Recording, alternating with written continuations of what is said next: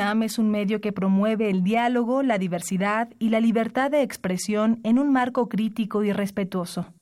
Los comentarios expresados a lo largo de su programación reflejan la opinión de quien los emite, mas no de la radiodifusora.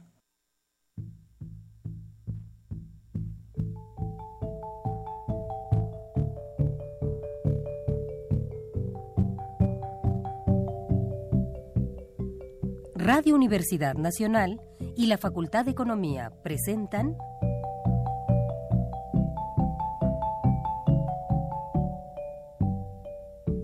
Los bienes terrenales.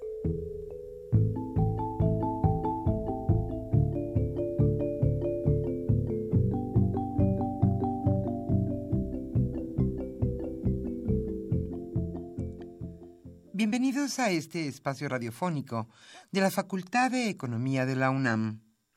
Como cada semana, estamos aquí con ustedes para reflexionar sobre un tema interesante relacionado con la economía, la política, la cultura y las cuestiones sociales. En nuestra mesa de análisis participan destacados especialistas, quienes nos acompañan hoy en este estudio. Y como siempre, le invitamos a participar en este programa a través de sus llamadas telefónicas. Para nosotros es un gusto saber que usted desde su casa, desde su oficina o en el lugar donde se encuentre, se interesa en el tema que tratamos. Nuestro número 5536 8989. Repito con mucho gusto, 5536 8989.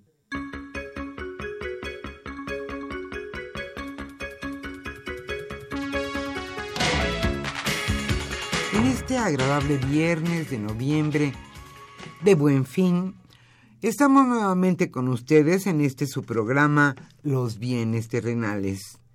Y hoy charlaremos sobre un tema que nos concierne a todos. Hoy en nuestra mesa de análisis, Aníbal Gutiérrez Lara charlará con Benjamín García Páez y con Manuel Lecumberri Fernández. Ellos son catedráticos de nuestra facultad, la Facultad de Economía de la UNAM, sobre las perspectivas económicas para 2018. ¿Qué nos depara el destino para el próximo año? Hoy precisamente eso analizaremos en nuestra mesa de trabajo. Como siempre, le invitamos a participar en este programa a través de sus llamadas telefónicas. Hoy estaremos obsequiando el libro de David Ibarra titulado Desarrollo Evanescente y desprotección social. Y este viernes estamos con ustedes, Socorro Montes en los controles técnicos y contestando sus llamadas con muchísimo gusto estarán Pedro Rosales, Orlando Santana y Manuel Mateos. Yo soy Irma Espinosa y le invito a estar con nosotros en este programa Los bienes terrenales los próximos 57 minutos. Como siempre, antes de iniciar nuestra mesa de análisis, escucharemos la economía durante la semana.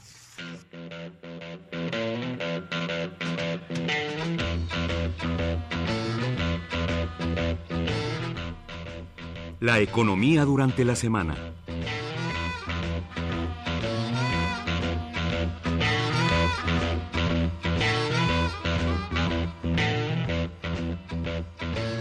Si bien es cierto que del 17 al 20 de noviembre el buen fin ofrece ofertas que a todos nos caen bien, también es cierto que el uso indiscriminado de la tarjeta de crédito no es un buen propósito. Realizar muchas compras a meses sin intereses durante el buen fin puede convertirse en un problema para las finanzas de las familias. Esto lo advirtió la Comisión Nacional para la Prevención y Defensa de los Usuarios de Servicios Financieros, la CONDUCEF. En un comunicado explicó que es muy fácil realizar compras a meses sin intereses, ya que los pagos mensuales pueden parecer pequeños. Sin embargo, La suma de todos ellos puede generar un adeudo total muy grande en los siguientes estados de cuenta. Y además, tome usted en consideración lo siguiente. Si el deudor no puede cubrir el total del adeudo en su próximo estado de cuenta, el banco automáticamente aplicará su tasa de interés al saldo pendiente y desaparecerá el beneficio de haber hecho compras libres de intereses.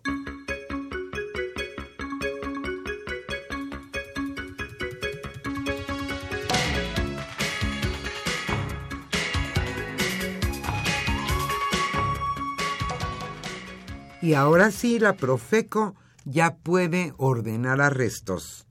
Los cambios a la Ley Federal de Protección al Consumidor, aprobadas en la Cámara de Diputados, ya dotan a la Profeco de nuevas facultades, entre ellas ordenar un arresto administrativo de hasta 36 horas. El artículo 25 advierte que la Procuraduría podrá hacer uso de diferentes medidas de apremio como multas de hasta 24.436 pesos, el auxilio de la fuerza pública y ordenar el arresto administrativo de hasta por 36 horas.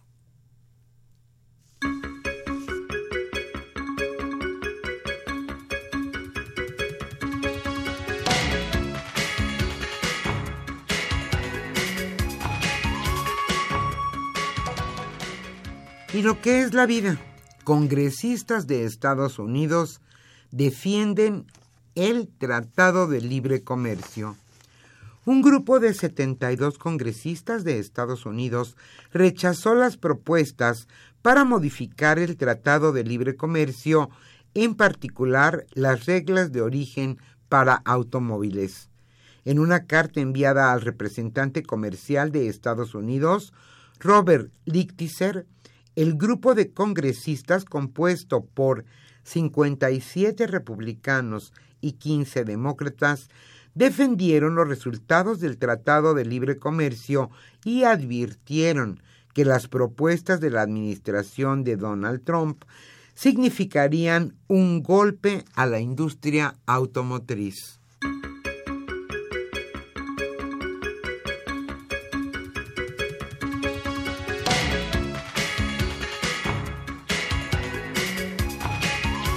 México aceptaría tratado de cinco años. México propondrá una revisión del Tratado de Libre Comercio cada cinco años con la condición de que la evaluación no conduzca al desmantelamiento automático del acuerdo. Así lo informó el secretario de Economía Ildefonso Guajardo. La propuesta se produce después de que el gobierno del presidente de Estados Unidos, Donald Trump, propusiera una cláusula de caducidad, según la cual el tratado expiraría después de cinco años, a menos que las partes puedan acordar ampliarlo.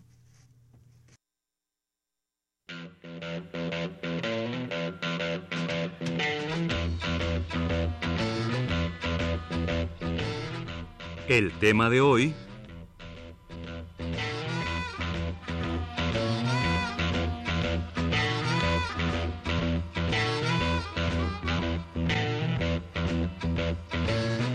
Como le adelantamos al inicio de este programa, hoy abordaremos las perspectivas económicas de nuestro país para 2018. Aníbal Gutiérrez Lara charlará hoy con los especialistas en economía mexicana, desde luego, Benjamín García Páez y Manuel Lecumberri Fernández.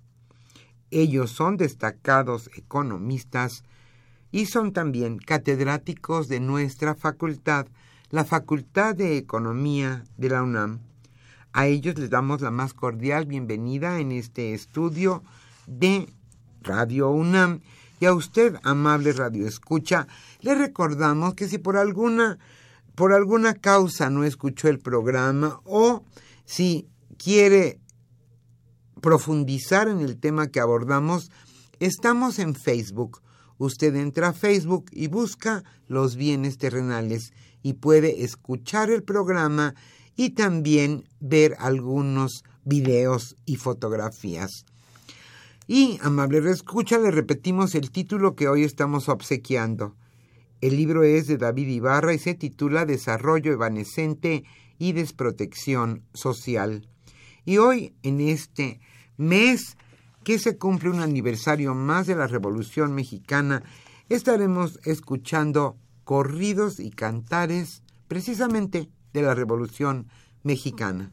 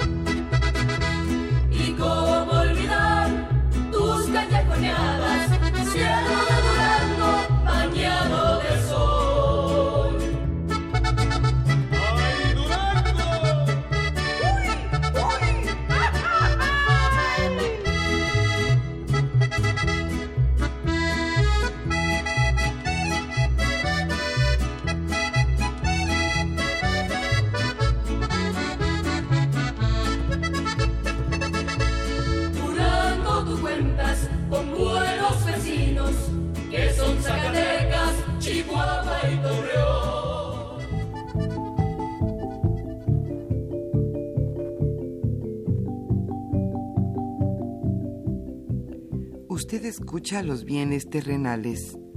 Nos interesa conocer su opinión.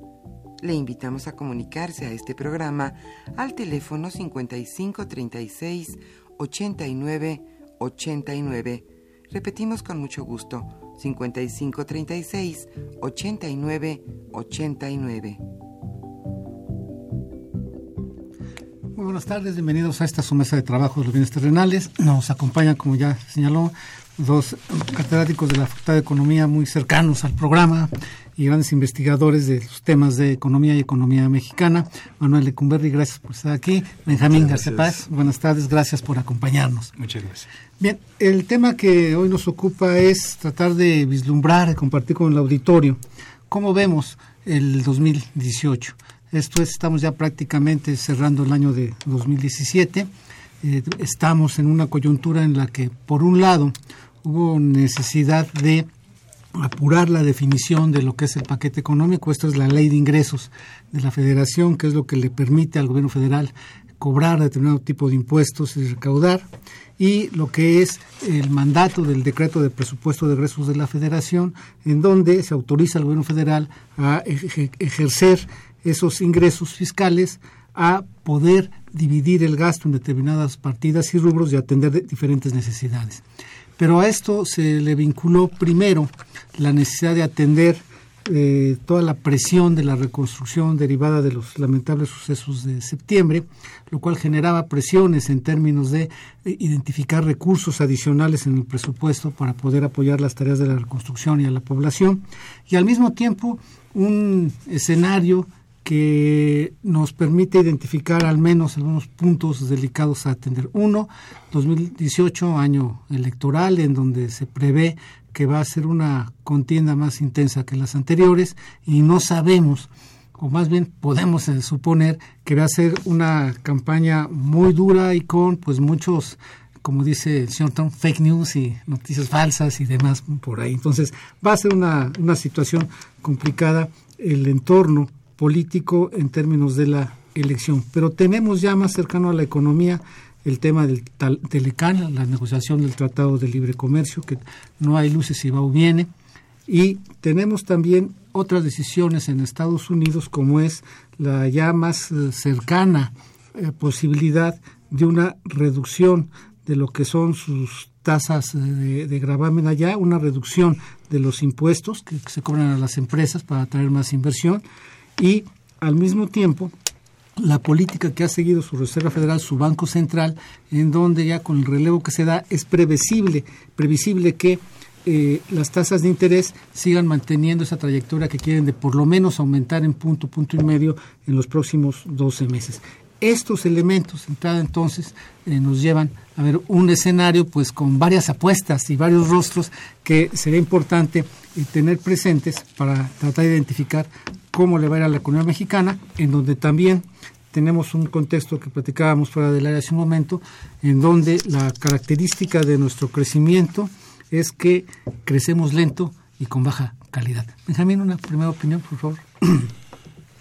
Pues efectivamente, eh, tenemos una perspectiva eh, para 2018 sumamente, digamos, complicada, con varios eh, frentes de vulnerabilidad y que pues lo que se esperaría, como todas las estimaciones, pues de que no, no, no, no cambiaran y que eh, mínimamente, eh, digamos, estas estimaciones, como algunos pronósticos lo señalan, pues nos mantuvieran en una franja de crecimiento que no es la deseable, pero que es positiva, ¿verdad? Y, pues eh, le da cierta viabilidad social y económica al país.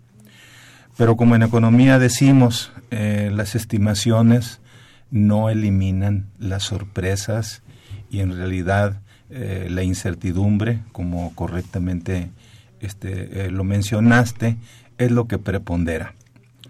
Eh, en lo interno, quisiera decir que si tomamos en cuenta cuál fue el balance de fortalezas y de debilidades que se hicieron en el 2009 cuando, cuando el país tenía que enfrentar el tema de la crisis financiera y económica mundial. Eh, si lo viéramos a, este punto en que estamos eh, este, reflexionando, hemos añadido más debilidades que fortalezas en ese balance que se hizo en el medio económico. Y dentro de, estas, vamos a decir, transferencia de, de, potencialidades a debilidades, es eh, que tenemos un eh, déficit en cuenta corriente de balanza de pagos eh, muy alto, que nuestro endeudamiento público eh, desafortunadamente ha aumentado de manera, de manera creciente y que tenemos no ya la amenaza de mayores tasas de, de, inflación, ¿no? sino que estamos eh, sintiendo que, al menos con respecto a las propias expectativas oficiales, en este año se nos duplicaron. Eh, eh, y en el exterior, pues ya se señaló adecuadamente, ¿no? Definitivamente nuestra vecindad a los Estados Unidos se traduce en una fuente pues permanente ¿verdad? De, incertidumbre que nos está afectando en el tipo de cambio y por lo tanto eh, en un elemento fundamental eh, de la inflación que son los bienes importados. Entonces hay un conjunto, pues, una mezcla de, de factores que eh, no parecen más que asegurar que 2018 viviremos un muy corto plazo complicado. Muchas gracias, Manuel. Bueno, sí, sí, sí, eh, yo estoy de acuerdo. Tenemos una perspectiva de crecimiento magra, la verdad un poco lúgubre, ¿no? Eh, si la comparamos con lo que está pronosticado para nuestros socios comerciales, que bueno, que son nuestra referencia finalmente más importante, ¿no? con Estados Unidos y Canadá, esta vez el pronóstico es que México va a crecer menos eh, que Canadá y menos que Estados Unidos. El, el pronóstico para Estados Unidos es de 2.3. Esto es el pronóstico del Fondo Monetario. Eh, Canadá 2.1, México 1.9. Eh, que es muy bajo. En los últimos años eh, estaba yo comparando unas cifras de crecimiento de México comparado con el de nuestros socios comerciales en, desde 2000, de 2000 a 2015, 2016. Y, y bueno, sí, cre sí hemos crecido en promedio más que nuestros socios comerciales. Eso es un buen indicador, eso es interesante. Pero este 2018 pinta pinta triste, ¿no? Pinta, pinta pobre en crecimiento. Eh, ¿Por qué?